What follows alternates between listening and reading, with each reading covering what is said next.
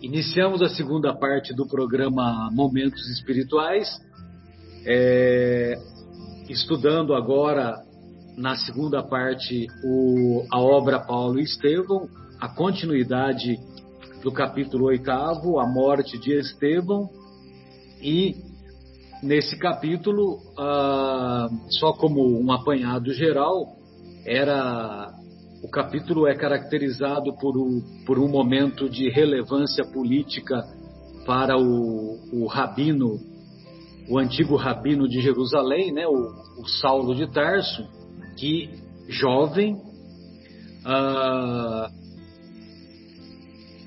jovem, ele indicou, ele foi o responsável pela condenação de Estevão à, à morte por apedrejamento. E aquilo, e essa, essa morte por, por apedrejamento representava para ele uma relevância política muito acentuada e ele, e ele quis com que, aqui, com que essa com que a morte de Estevão fosse, é, fosse caracterizada por um verdadeiro cerimonial e nesse cerimonial a, as pessoas, os seus correligionários das das sinagogas em volta de Jerusalém é, prestariam apoio, apoio político para ele, uma vez que também já se tornara conhecido que ele assumiria o cargo de Gamaliel, Gamaliel que estava prestes a se aposentar. E no dia lá do, do apedrejamento, né, no dia da, da cerimônia, é, que o Saulo julgava ser um momento de muita culminância para ele, e realmente foi, do ponto de vista político, do ponto de vista de importância social dentro lá do, do Sinédrio, dentro do judaísmo, é, ele quis ele quis com que aquele momento fosse é, tivesse o seu auge com a presença da noiva, que ele gostaria também de mostrar a, a noiva para, a, para o seio lá do farisaísmo. E a noiva, Abigail, como nós sabemos, ela é irmã do próprio Estevão. Só que eles não sabiam que, que uma era uma era a Abigail e, a, e o outro era o Estevão, só que, lógico, que Estevão com, com um, nome reno, um nome renovado, que é o antigo Gesiel, lá da, lá da cidade de Corinto. E muito bem, então quando, é, quando houve lá o ápice do, do da cerimônia, é, em que houve aquele, aquela morte que eu não tenho a menor ideia como deve ser dolorosa essa morte, né? Nós não temos a menor ideia, porque imagine o que é receber pedras enormes no seu corpo e ouvindo as pessoas, vamos poupar a cabeça para que ele para que o, para que o espetáculo dure mais tempo. E conforme ele ia recebendo a, o, o apedrejamento, num determinado momento, espiritualmente ele se encontrava muito fortalecido, muito é, em esferas superiores, vamos dizer assim, né, da sua própria consciência, e num determinado momento ele, Estevão, viu que Jesus é, chegava para acompanhá-lo e também para lhe dar forças para aquele momento terrível. E num daqueles momentos é, que nós jamais esqueceremos, o Estevão percebe que Jesus olha com desaprovação o ato hostil que Saulo estava cometendo. Justamente naquele momento em que o Saulo entra com a Abigail no, no pátio onde ocorria aquele espetáculo dantesco. Muito bem, nesse momento então, é, Estevão, tomado de muito amor, de muita fraternidade e devido ao, ao coração repleto de perdão que ele era portador, ele é, intercede a Jesus, intercede por Saulo a Jesus, para que, para que o mestre não lhe impute esse, esse pecado, esse, esse erro. E, e aí então, é, uma alma muito generosa como Estevão fez isso, porque ele conhecera Jesus e Saulo não o conhecera. Naquele momento, ao mesmo tempo, ele reconheceu que a, a noiva de Saulo, aquela mulher acompanhada de Saulo, que era sua noiva, era a Abigail, a, a, a irmã adorada da época de Corinto. E ele até fica em dúvida: será que ela já estava no plano espiritual? Será que ela estava encarnada? Muito bem, aí o Saulo leva o Estevão para um canto em particular após a Abigail revelar que Estevão era o mesmo irmão Gesiel seu. Evidentemente que o Saulo quis que aquilo fosse um terrível engano, leva para um local, para um, um local é, particular em que eles, em que tudo fosse esclarecido e apenas eles se encontravam. Estevão, Gesiel, Abigail e Saulo. Estevão barra Gesiel, né? Abigail e Saulo.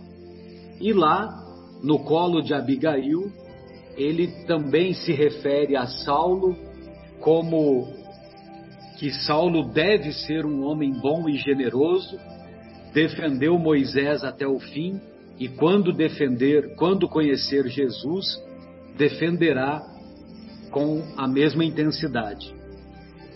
Aquilo foi um choque muito grande para Saulo, justamente no momento em que Estevão estava já nos estertores, né, dando os últimos suspiros, e ele pede para a irmã Abigail cantar a prece dos aflitos e dos agonizantes.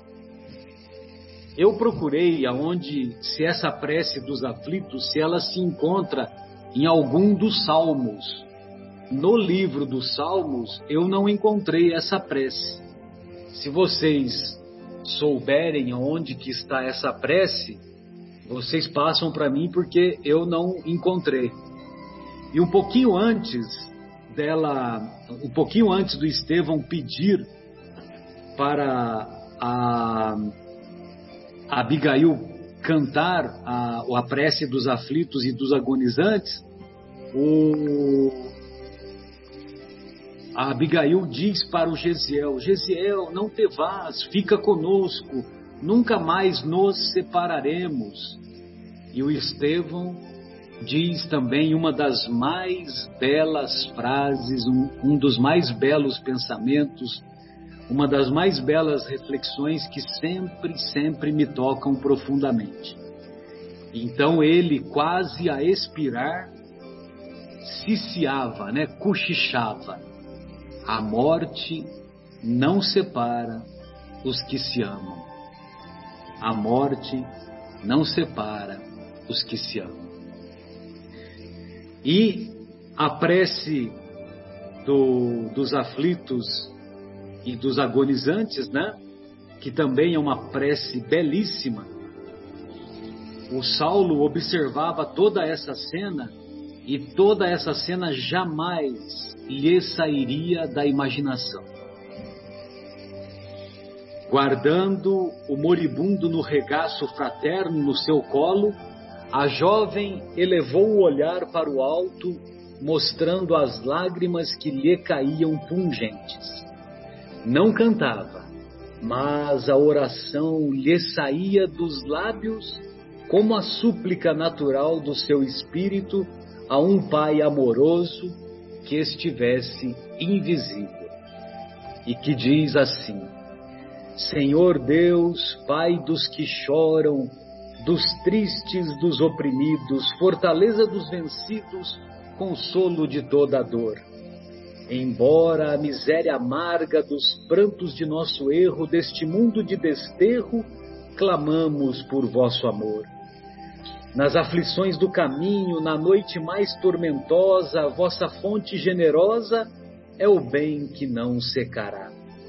Sois em tudo a luz eterna, da, da alegria e da bonança, nossa porta de esperança que nunca se fechará.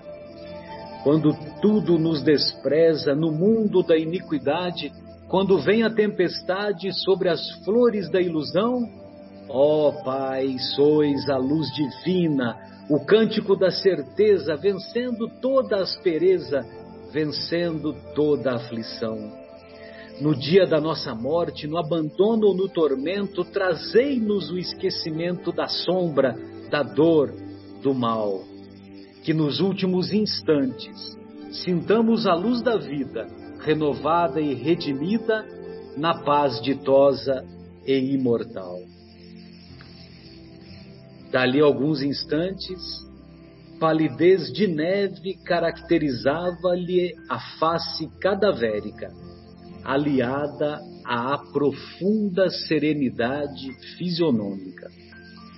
Veja você que desde o primeiro capítulo, a principal marca do Estevão que o Emmanuel nos descreve é essa profunda serenidade fisionômica do nosso querido mártir, do nosso considerado o primeiro mártir do cristianismo. Bem, Marcelo, eu parti do, da, da análise da, desse capítulo a partir do momento agora que estamos encerrando, né? É, o, esse capítulo oitavo né, do, dessa obra maravilhosa, que é Paulo e Estevão, eu parti então do momento em que a Abigail termina de ler, de, de orar, né, o salmo que Estevão pediu para ela ainda nos estertores da vida dele. É, é curioso porque assim que ela termina de orar, o Estevão é, desencarna, certo? Abandona o corpo físico. E justamente nesse momento, o Saulo é, diz a ela que acabou tudo, tudo terminou. Entre eles, é, é, ele mostra justamente uma, uma rudeza, né? É, no, no, proceder, uma dureza de coração, um coração implacável, egoísta ao extremo, porque ele pensa só nele. Né? Na verdade, ele não pensa na dor que a, o amor da sua vida, que era Abigail, como já relatado e demonstrado nos capítulos anteriores, estava sentindo naquele momento. Esse que é o problema. Ele não se preocupa com ela, ele se preocupa com ele. Como que ele poderia, né, é, casar com alguém que era irmã é, do cara que ele mandou executar? Lógico que ele não sabia que ele era o Gesiel. Mas o que fica muito claro nesse final de capítulo é justamente a questão é, egoísta dele. Ele, ele só pensa nele, ele só pensa na, no, no, cargo que ele vai ocupar, que ele tem chance de crescer dentro do sinédrio, ele só pensa é, nas vantagens que ele vai ter. Ele esquece todas as juras de amor, como falei, agora, é, que, tá no, que, que consta no, nos capítulos anteriores. Não é? Ela, por sua vez, a Abigail, não acredita no que está acontecendo. Né? Ou seja, além de perder, de, de, de, encontrar o irmão que havia perdido há anos, e naquela situação já de semi-morto pelo apedrejamento, não é? É? ela ainda se vê abandonada como uma pessoa que foi como usada e jogada de lado. Ela chega ao ponto de pedir a ele para que ele continuasse seu amigo. Ela diz: Ser-te-ei ser eternamente grata pelos meses de ventura que me destes. Voltarei amanhã para a casa de Ruth, a casa de Ruth onde ela vivia, né? Da Ruth de Zacarias, que a, a vamos dizer assim, a, a, socorreram depois da morte do pai e também da separação do, do irmão, que foi viver nas galeras. O Gesiel, então, se transformou, assumiu o nome depois de Estevão. E ele, ela continua assim: Não te envergonharás de mim. A ninguém direi que Estevão era meu irmão, nem mesmo a Zacarias. Não quero que algum amigo nosso te considere um carrasco. Olha a preocupação dessa, desse ser, dessa mulher, ainda em preservar a idoneidade do amor da vida dela. O que ele não pensou em momento algum. Em momento algum, olha a rudeza do coração dele. Aceita o teu silêncio em torno das lamentáveis ocorrências deste dia. Voltarás amanhã para a casa de Ruth, mas não deves esperar a continuação das minhas visitas, nem mesmo por cortesias injustificável, porque na sinceridade dos, de nossa raça, os que não são amigos são inimigos. Tem que ele está falando isso, como nós vimos nos capítulos anteriores, para a mulher que é o amor da vida dele. Ele fazia planos de casar, ter o lar é, estruturado pelo equilíbrio dela, ter filhos. Ele está falando isso para a mulher, irmã do Estevão, que antes de, de fechar os olhos físicos definitivamente, ainda disse: Cristo os abençoe. Falou para Abigail isso. Não tenho no teu noivo um inimigo, tenho um irmão. Saulo deve ser bom e generoso, defendeu Moisés até o fim. Quando conhecer a Jesus, servi-lo-á com o mesmo fervor. Ser para ele a companheira amorosa e fiel. Olha, ele pede para ela ser a companheira do carrasco dele. Que ele não tem como carrasco, ele está falando não tem como inimigo, tem como irmão. Para ser companheira, amorosa e fiel. E ele faz um prenúncio, né, Estevão? Que quando ele conhecer Jesus, vai servi-lo né, é, com o mesmo fervor como está a servir Moisés. A própria Abigail né, uma, chegou a interrogar, perguntar por, por, por, por, por Gesiel, então, né, o Estevão, né? Ouve, Gesiel, que te ensinou esse Jesus para te levar a um fim tão doloroso? Quem assim abandona um servo leal não será antes um senhor cruel? E ele, moribundo, ainda diz: Não penses dessa maneira. Jesus é justo e misericordioso. Prometeu estar conosco até a consumação dos séculos. Mais tarde compreenderás. A mim ensinou-me a amar os próprios verdugos. E logo depois ele fez aquela declaração em favor do, do seu carrasco, né? que era o, o, o, o Saulo. Né? O Saulo, na verdade, estava muito preocupado, ou só preocupado com as questões sociais, profissionais, religiosas dele. Né? É, e, e, e dá até para entender, né? porque ele era jovem, tinha vida pela frente, ia assumir o lugar do Gamaliel, né?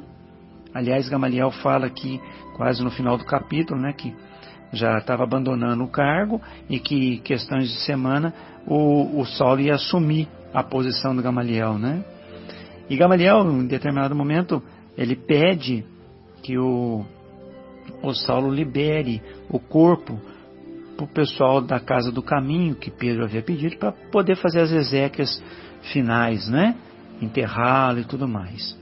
E o Saulo acaba concordando, mas em determinado momento o, o Gamaliel fala para ele, né? Acabo de receber sua visita, pedindo a minha interferência. A visita seria do Pedro, né? Para que o cadáver da vítima de hoje seja entregue à igreja do caminho. Ele usou o termo vítima, o cadáver da vítima. Nesse momento, o Saulo vira para o Gamaliel, né? Assim, Dizeis vítima? A existência de uma vítima pressupõe um algoz e eu não sou o verdugo de ninguém. Defendi a lei até o fim. Sim, ele defendeu a lei. Ele defendeu a lei de um Deus injusto, de um Deus maldoso, de um Deus vingativo, não de um Deus bom que Jesus nos trouxe. Mas ele não conhecia Jesus. Ele teve a oportunidade de conhecer Jesus, ele visitou a casa do caminho.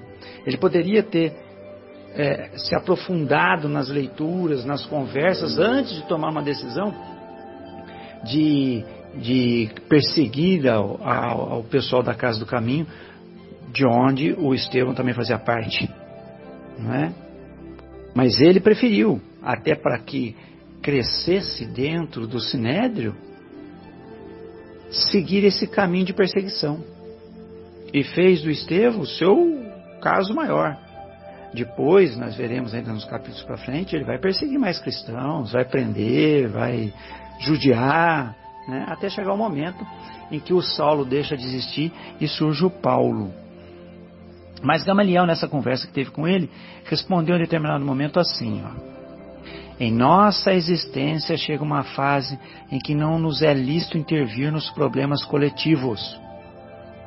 Mas em qualquer idade, podemos e devemos operar a iluminação, o aprimoramento de nós mesmos. Podemos e devemos operar a iluminação ou o aprimoramento de nós mesmos. É o que vou fazer. Era o Gamaliel respondendo para ele, que estava indo embora, ia morar com o irmão, né? E usar o tempo para meditar, né? Bem, por fim, a Abigail vai para casa da irmã do, do Saulo, né? E, e lá ela tem uma, um ataque de febre, né? Tem uma febre muito forte. E, e a Dalila, a irmã do, do, do, Saulo, avisa o Saulo assim que ele chega em casa. E ele pega a mesma noite e leva ela embora para a casa do Zacarias e da Ruth, onde ela vivia, né? Que é na estrada de Jope. E lá a, a Ruth fala: Nossa, ela só teve uma febre assim quando ela perdeu o pai. Olha o tanto que essa moça sofreu. Abigail, para quem lê esse capítulo, é realmente muito emocionante e a gente sente a dor da, da Abigail. A dor de reencontrar o irmão naquela situação de semi-morto, logo em seguida morre. O irmão que ela procurava há anos.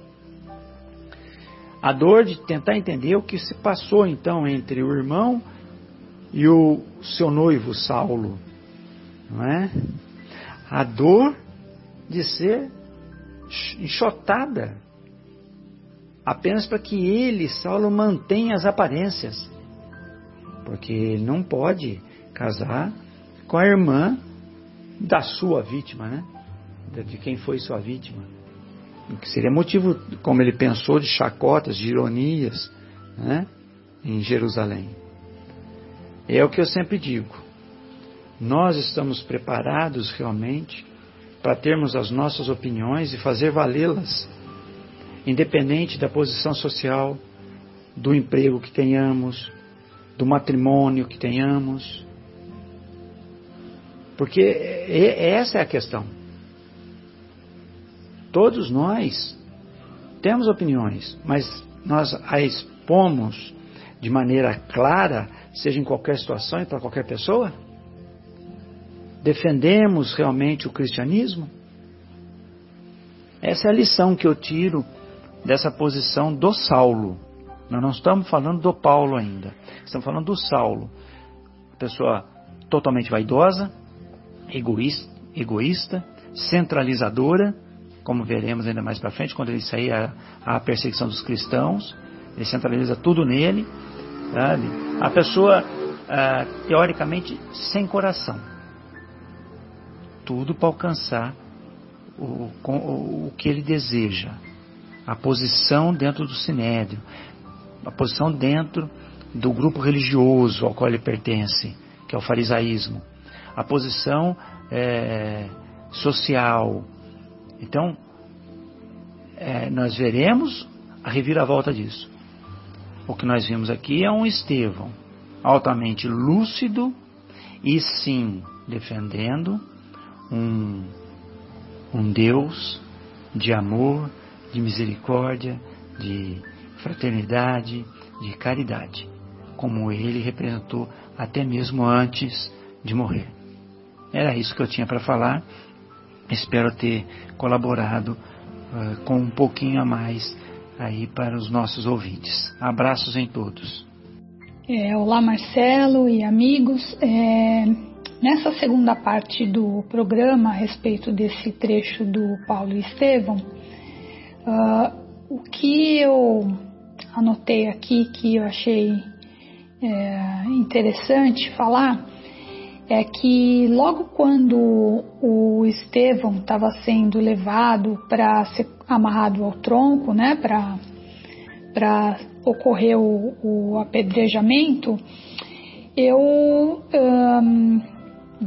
anotei aqui como, quais eram os sentimentos, né, segundo que o Emmanuel uh, descreve aqui, a respeito do Saulo. Né? Então, diz aqui que ele, é, seguindo de perto os movimentos do condenado, Saulo apreciava a vibração popular, satisfeito e confortado, ou seja, ele estava realmente feliz, né? O estado de espírito dele estava feliz, satisfeito por ele estar é, concluindo um segundo a visão dele naquele momento, né? Segundo é, o que ele sentia e aquilo que ele é, acreditava era realmente é, um, um feito, né? Então aquilo que ele tinha planejado estava finalmente sendo executado do jeito que ele quis, né? E ele e aí diz lá ainda, né? Orgulhava-se com a decisão de perseguir o caminho, né? Os, os homens do caminho sem consideração e sem tréguas. Então tinha ali mais uma vez né, o orgulho. É, e ao mesmo tempo, é, ele, enquanto agora o, o Estevão estava ali no tronco, né, já é, sendo apedrejado, ele, ele tem um outro sentimento agora, né, o do Estevão, que é justamente o oposto, né, a serenidade, né, e o seu olhar, e enfim, toda aquela paz de espírito que o Estevão trazia. Então veja, veja que por um lado o Saulo, naquele momento, ele também estava na paz dele, vamos dizer assim, só que era muito diferente da paz verdadeira que era aquela que o Estevão estava sentindo, né? Onde ele, o Emmanuel descreve que uh, no tronco características de paz, o olhar, né? a, a legião de emissários de Jesus que rodeavam Estevão, que ele conseguia enxergar, né? Então o Saulo enquanto aquilo estava ocorrendo, ele estava feliz. E indo um pouco mais para frente, quando o Abigail entra e percebe que aquele rapaz, aquele moço que estava ali amarrado no tronco era o seu irmão, e, e ele, ele é levado para uma sala em, mais reservada, né?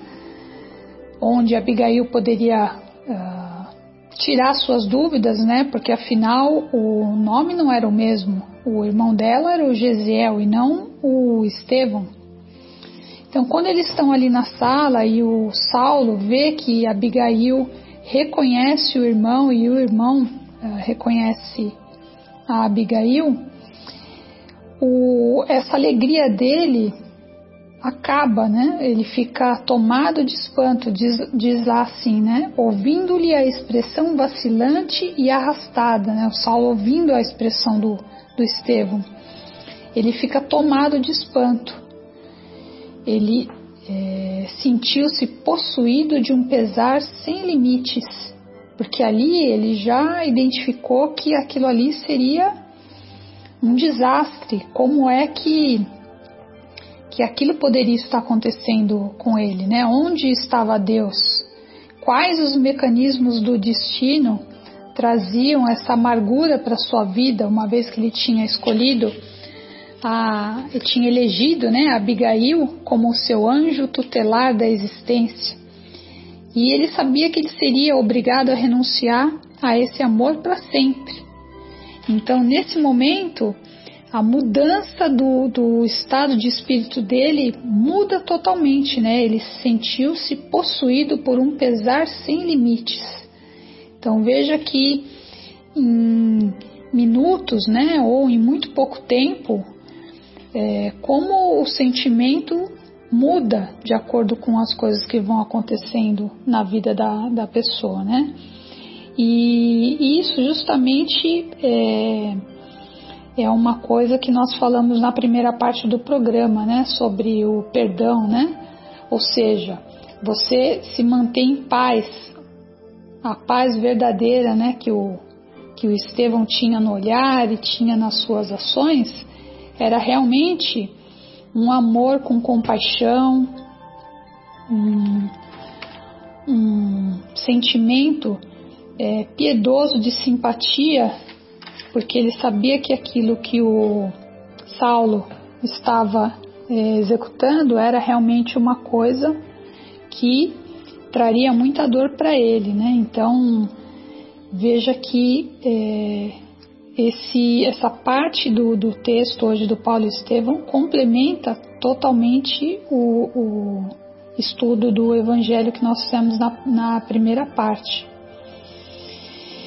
E e outra parte também que eu anotei aqui é quando o pregador do caminho, né, o Estevão, diz lá: saiu da sua impressionante mobilidade, vendo que Jesus contemplava melancolicamente a figura do doutor de Tarso, como a lamentar seus condenáveis desvios, ou seja, pecado, aquilo que a gente estava falando, né, são os nossos desvios do caminho.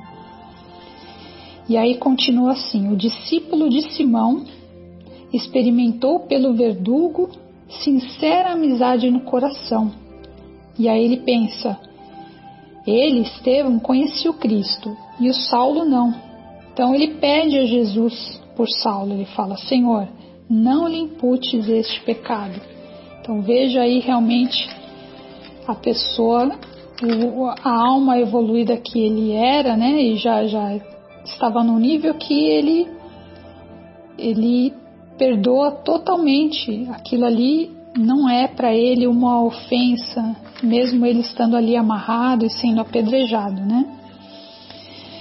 E, e aí, mais ainda à frente, quando Abigail é, está conversando com, com o irmão ali no, no seu colo, ele ele fala: Eu estou bem, estou com Cristo, Jesus é o nosso Salvador.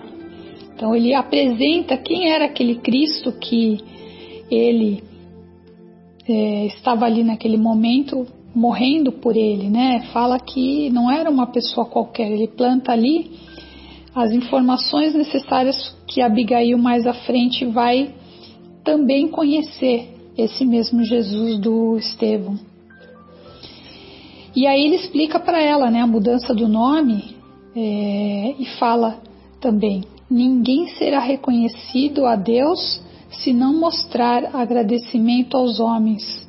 Ou seja, não adianta a gente só uh, louvar a Deus, mas não, não, não ter o mesmo amor pelos nossos irmãos. Né? Então ele explica a situação que o romano salvou e que ele era muito grato e manteve a sua, a, a sua palavra em não divulgar o seu nome real para que o, esse romano que tinha salvo o Estevão não fosse prejudicado, né?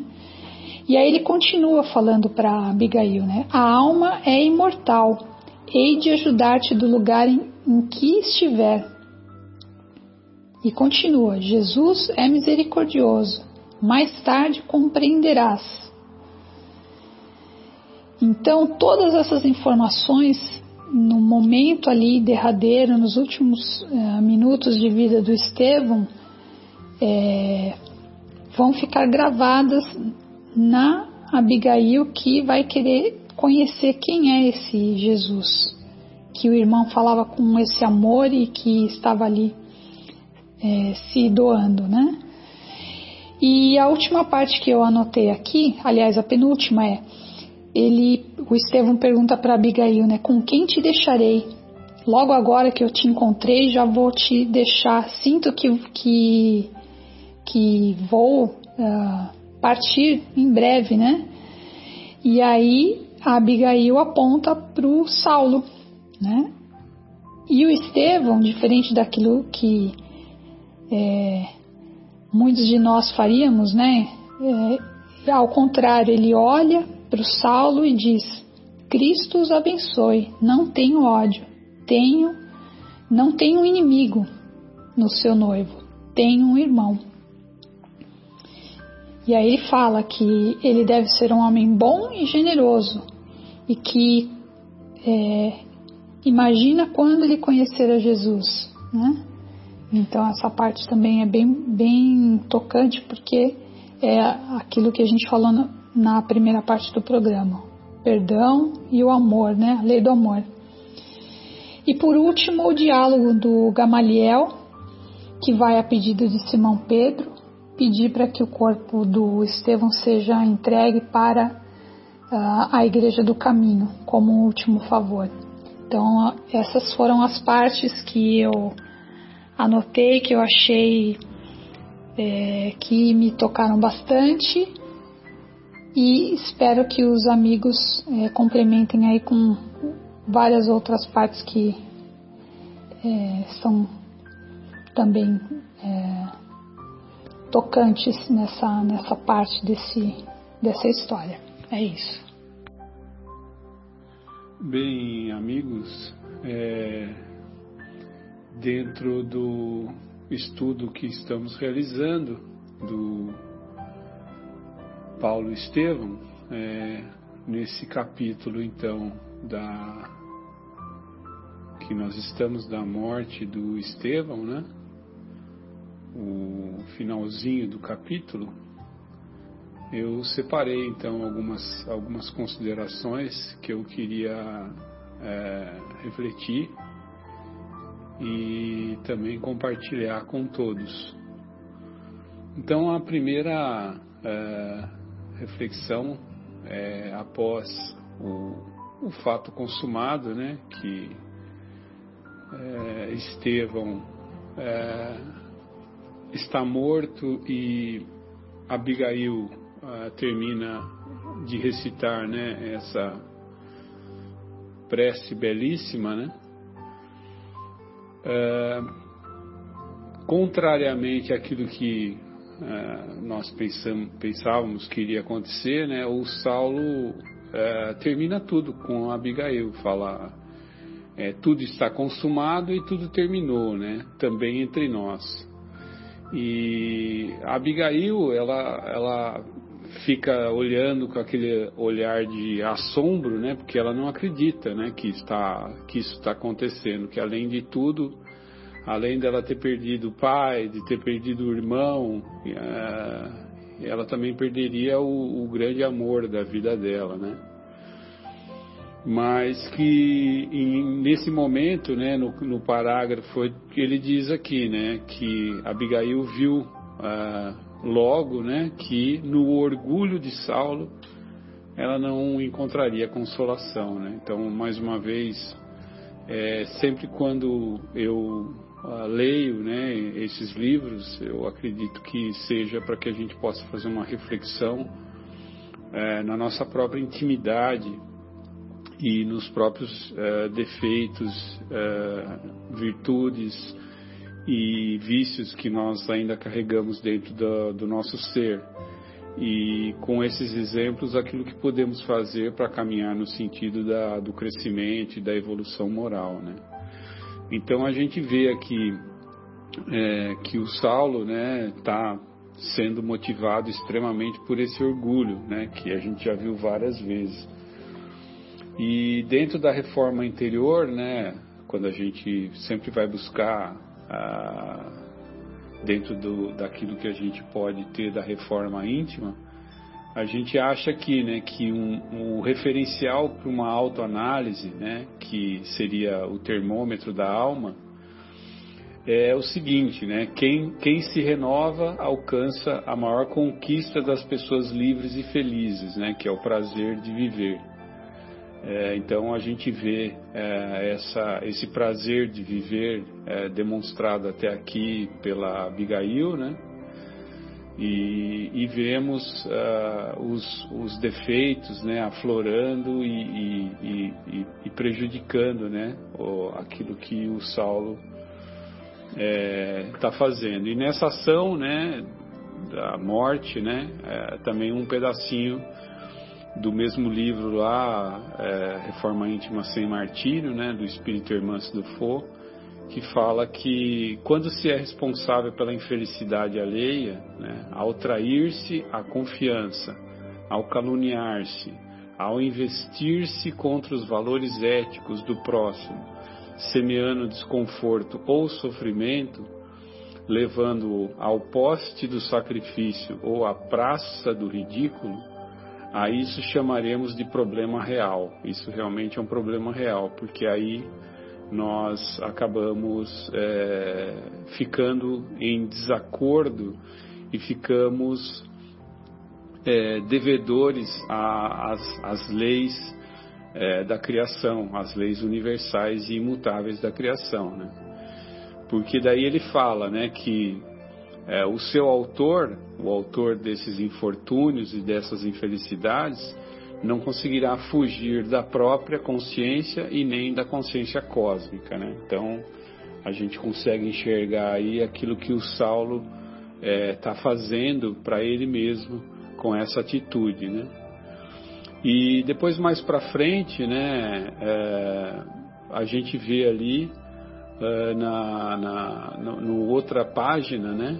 Na página 100, que ele fala, né, uh, observando observando-a naquela generosidade humilde, o moço de Tarso teve ímpetos de estreitá-la ao coração, como se o fizera a uma criança. Ele quis avançar, apertá-la contra o peito, é, cobrir-lhe de beijos, a fronte bondosa e inocente.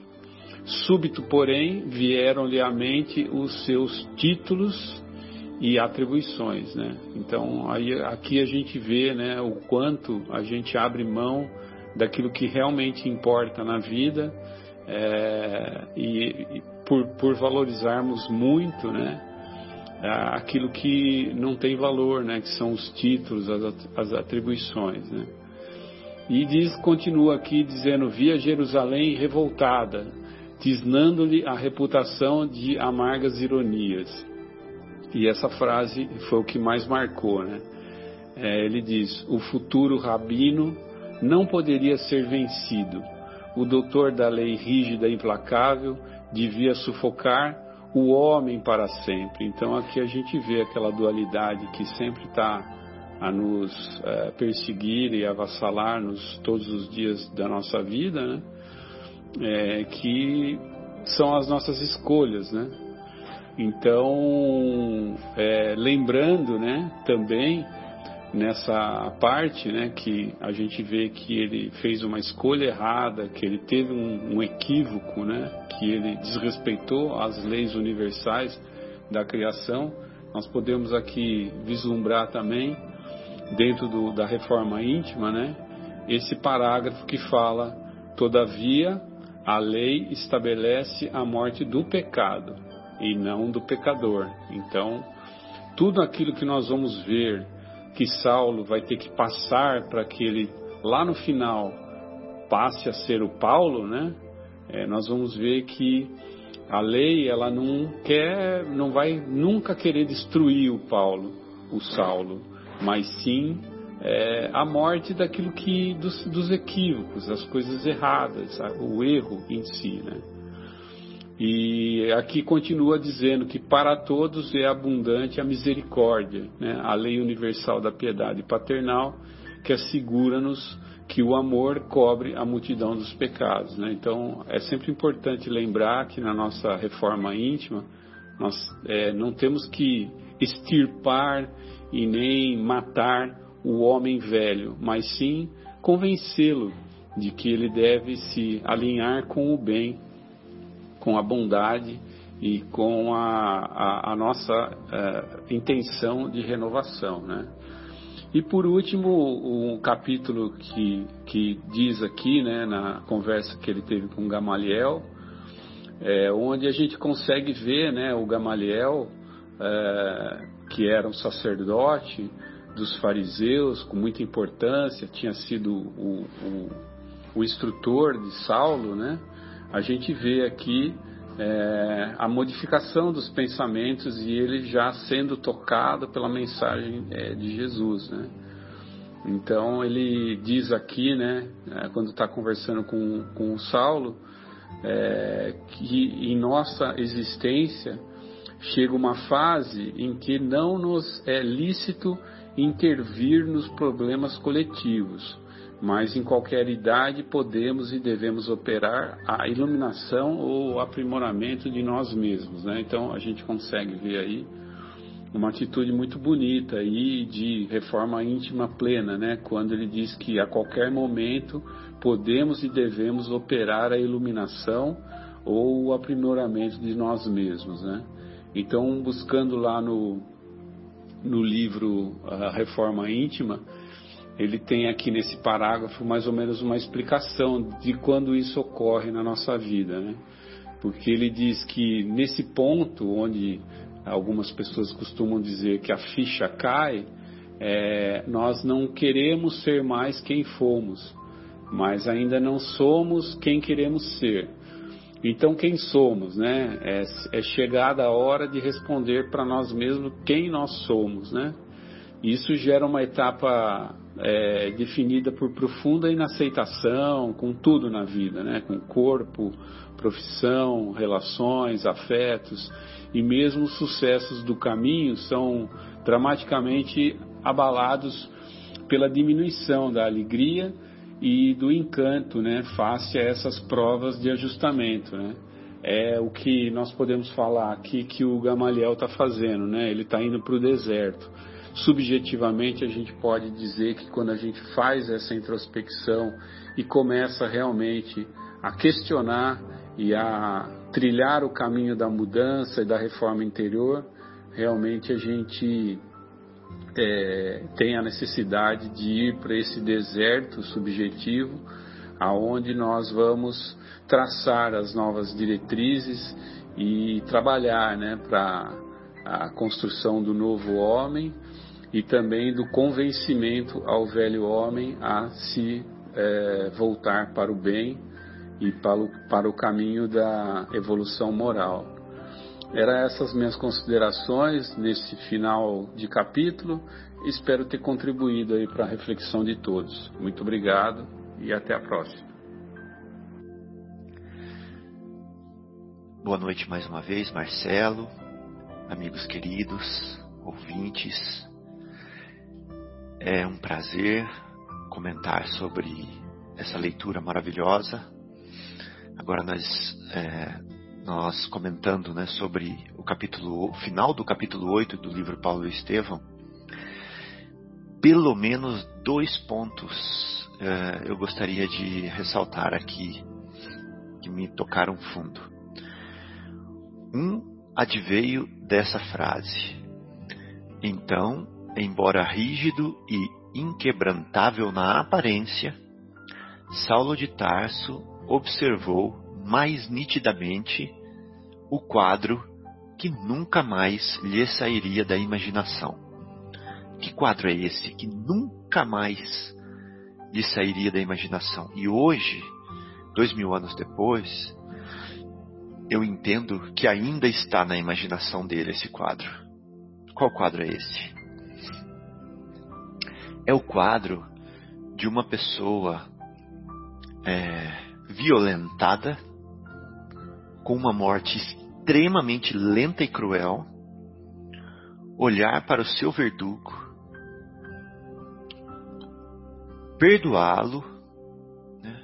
chamá-lo de irmão, encostar a cabeça no colo da irmã, pedir para a irmã é, contar, cantar uma, uma canção que fala de amor, que fala de Deus, que fala de confiança em Deus, enquanto ele está prestes a passar para o outro lado da vida.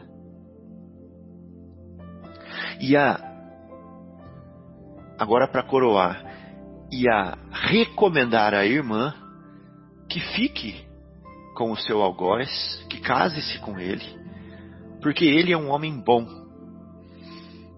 que ele só atuou assim porque não conhece Jesus e que quando conhecer vai atuar com o mesmo vigor, né, em favor de Jesus. Então, sendo você o algoz, vendo essa cena com seus próprios olhos, é de se entender que ela vai marcar a sua vida, né, sua imaginação para sempre, inclusive nas próximas vidas, um futuro sem fim. Agora dá para entender isso.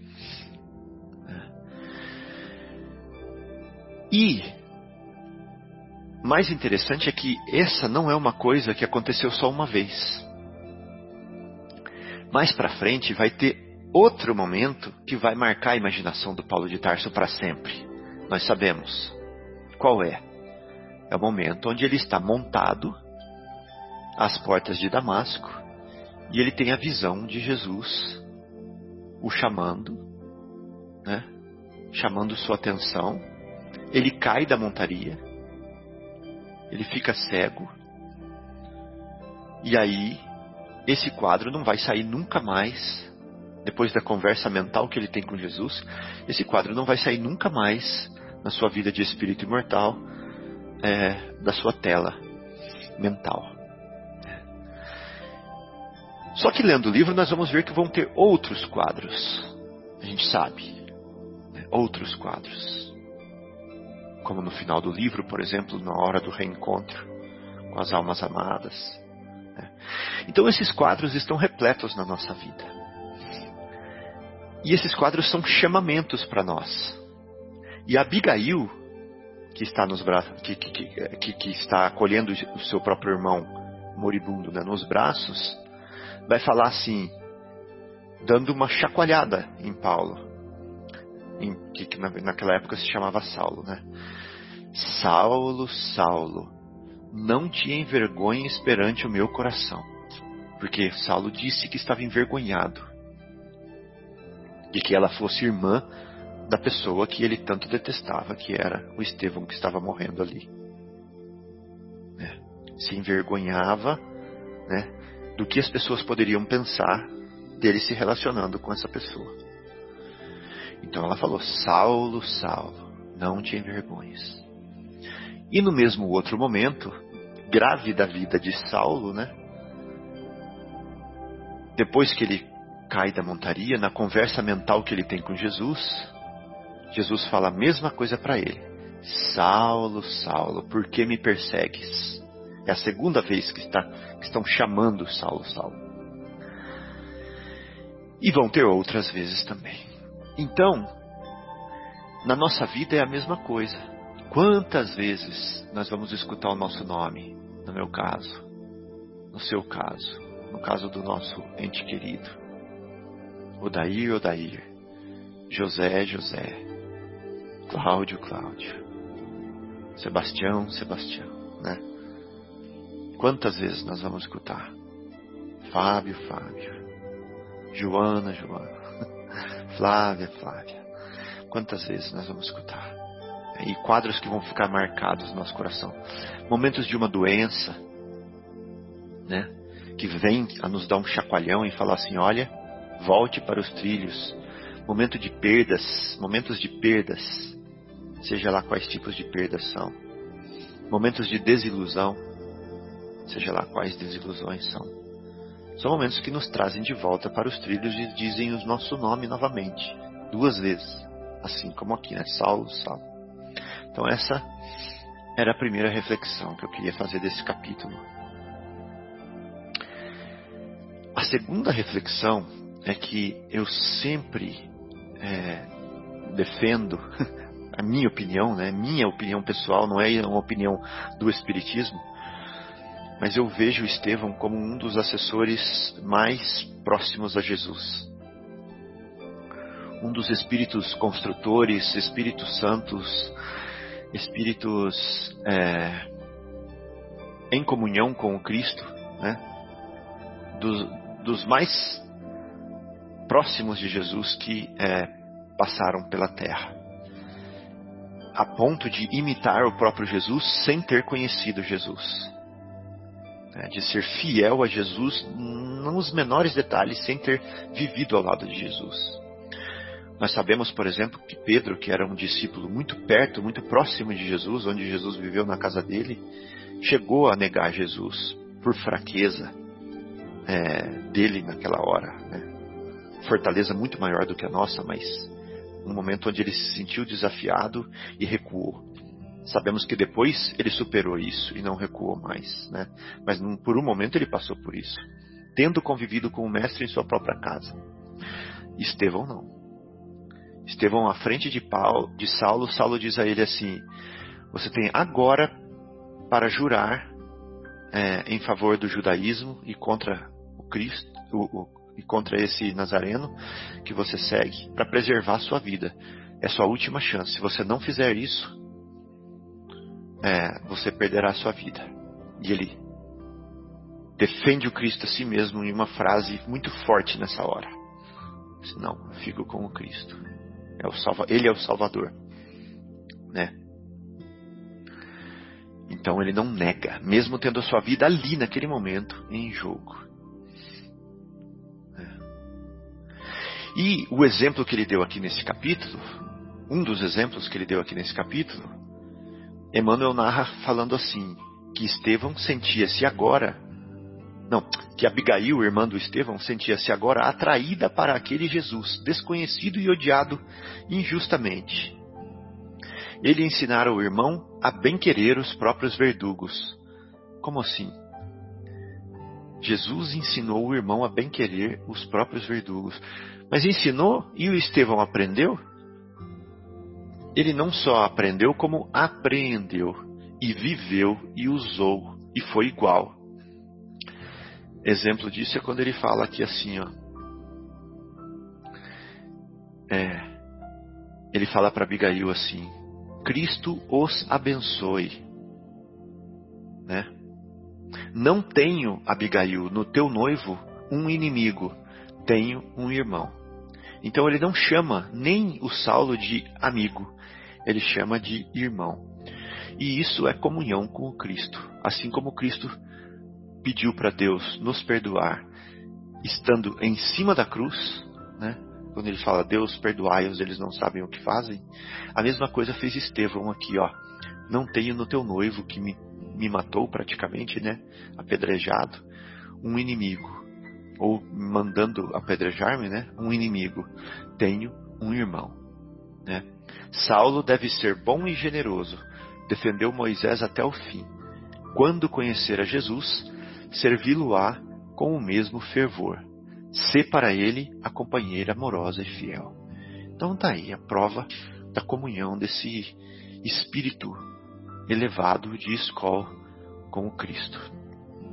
É isso. Obrigado é, pela oportunidade é, de contribuir um pouquinho. Bem, amigos, gostaria de finalizar o programa de hoje é, declamando a prece dos aflitos e dos agonizantes que consta lá na obra Paulo e Estevão. Então a prece é assim, que é uma, aquela prece que foi citada, né, pela é, que foi citada por todos os por todos os amigos nos comentários e é aquela prece que foi feita pela Abigail tendo o Estevão no seu colo nos momentos finais da existência daquela alma inigualável. Meu Deus, como é grande o Estevão, meu Deus. Então a prece é assim: Senhor Deus, Pai dos que choram, dos tristes, dos oprimidos, fortaleza dos vencidos, consolo de toda dor. Embora a miséria amarga dos prantos de nosso erro, deste mundo de desterro, clamamos por vosso amor. Nas aflições do caminho, na noite mais tormentosa, vossa fonte generosa é o bem que não secará. Sois em tudo a luz eterna, da alegria e da bonança, nossa porta de esperança que nunca se fechará. Quando tudo nos despreza no mundo da iniquidade, quando vem a tempestade sobre as flores da ilusão, ó Pai, sois a luz divina, o cântico da certeza, vencendo toda aspereza, vencendo toda a aflição. No dia da nossa morte, no abandono ou no tormento, trazei-nos o esquecimento da sombra, da dor, do mal. Que nos últimos instantes sintamos a luz da vida, renovada e redimida, na paz ditosa e imortal. Grande abraço, amigos. Até a próxima semana.